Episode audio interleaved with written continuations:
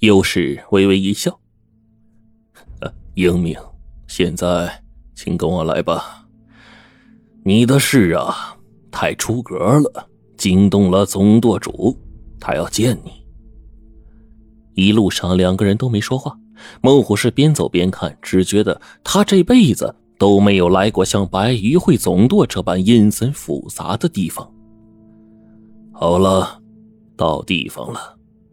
幼时在一间石屋前停了下来，对一个守卫说：“请进去通报，就说幼时带孟虎来了。”守卫向幼时鞠了一躬，便掀开帘子，来到一扇石门前。那石门当中搂着一个小洞，守卫冲着小洞朝里面喊：“总舵主，幼时带孟虎来了，让他进来。”里面的人如此的回答，同时呢，那石门也自动的打开。守卫又回到孟虎跟前，指了指里面说：“进去吧。”孟虎这才将信将疑的朝着这石屋走去。总舵主背对着孟虎站着，低声说了一声：“你来了。”是，孟虎答了一句。这个时候，总舵主才缓缓转过身。可是令孟虎惊讶的是，他的脸几乎只能隐隐看到嘴巴、鼻孔和眼睛，因为他的这张脸完全隐于一张雕花的面具之后。你是想加入雏妓团，还是行道团？总舵主的嘴唇微微动了两下，行道团。很好，正合我意。以你的武功，定能为我白羽会立下诸多功劳。不过你也听清楚了，如有一天你背叛了白羽会，那么初级团的两百勇士是不会放过你的。我记下了。猛虎平静的说：“好了，你可以出去了。以后的事。”自有幼时安排，你只管遵从便是。说完，总舵主抓起桌上的砂壶，倒了杯茶，自顾自饮了起来，没再理会孟虎。孟虎向他微微一鞠躬，便告辞出来。幼时还在石屋等他，见到孟虎出来，便阴着脸说：“跟我来吧。”孟虎点了点头，便随他而去，绕了几个弯。两个人来到另一间石屋前，进去之后才知道，原来呀，这是幼史的居处。又是从壁龛上一个小箱子里面取出了一张图，交给孟虎。凭着这张图，你自行去翼王府，到时候自会有人接你入府。现在你就出发。现在，翼王府？孟虎惊异道：“对，翼王要见你。”说起翼王和翼王府，孟虎并不陌生，因为父亲当年就是在翼王府中做事。他还记得七八岁的时候啊，有一回父亲带他去翼王府玩，王爷还亲自接见了他，并给他好多好吃的。他印象中的王爷大概比父亲呢年长二十来岁，笑起来甚是慈爱。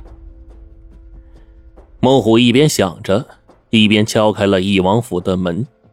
一个年近半百的管家迎了出来，孟虎报上姓名，那管家便笑盈盈地说：“王爷呀，已经等你多时了。” 说完，管家领着孟虎穿过堂院，走进了一间富丽堂皇的大屋子，向王爷介绍孟虎。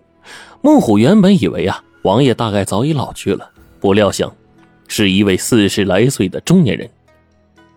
怎么了你啊？翼王见到孟虎神情呆滞。便问了一句，孟虎说道：“没什么，没想到王爷如此年轻。啊，这位呀，是我们小王爷。” 王爷笑了笑：“哈哈，父亲呢，一十年前过世了，是本王承袭了爵位。”哦，原来是这样啊！孟虎轻叹道：“孟英雄，出来长安吧。”敌友未明，孟虎自然不肯透露实情了。便顺势说：“哦，对，第一次来，嗯，这样最好。今晚本王特意为英雄准备了地道的长安菜，只等英雄入席品尝了。啊，王爷客气了，请。”王爷做事要孟虎往里屋走，一大桌酒菜呈现在孟虎的眼前。管家，你通知下去，没有本王的命令，谁都不准进来打扰。是王爷。好了，你也退下吧。王爷挥了挥手，管家便告辞了。正当王爷和管家对话之时，孟虎的注意力完全被北壁的书画所吸引。最先映入眼帘的是一面隶书匾额，上面写着“三友堂”三个大字，底下一字排开三幅水墨画，分别画着青松、翠竹和梅花，也就是所谓的“岁寒三友”。原来三友堂是这么回事啊！孟虎暗想着。而突然间，他心头又涌起了一阵悸动，因为他想起了父亲手臂上的那朵梅花，以及伯父手臂上的那杆翠竹。父亲以前一直在王府内做事，由于伯父是结义兄弟，那么伯父也有可能是王府中人。也许他们结义时便想到了这三友堂中所画的岁寒三友，而分别赐了梅花、翠竹。那还有另外一种可能，那就是父亲其实有两个结义兄弟，除了翠竹，还有青松，而父亲自己则是梅花。三人同在王府做事，交情深厚，又以三友中的岁寒三友为自己做了刺青，以示三人之情谊。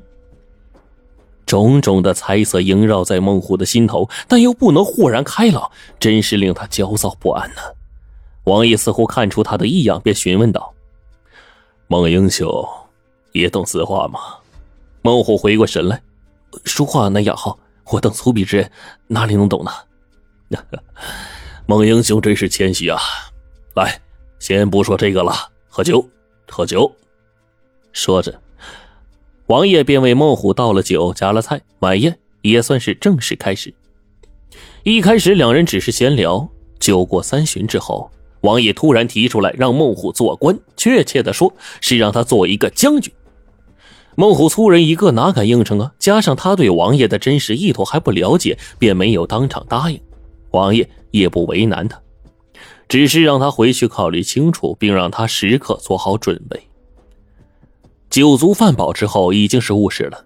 孟虎呢，还是由管家领着出了王府，一架马车早已等在了府门前。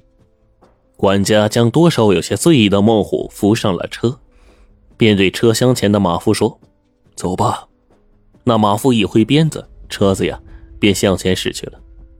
而此时孟虎才发现，那车厢早已经坐了一个人。定睛一看，此人正是幼时。我也对你说了什么呀？是不是要你去做将军？孟虎没说话，只是茫然的坐着。又是恶狠狠的看了他一眼，王爷说什么，你最好答应。还有，如果你以后胆敢背叛王爷，那么百余会的雏妓团一样会要你的命。我记下了。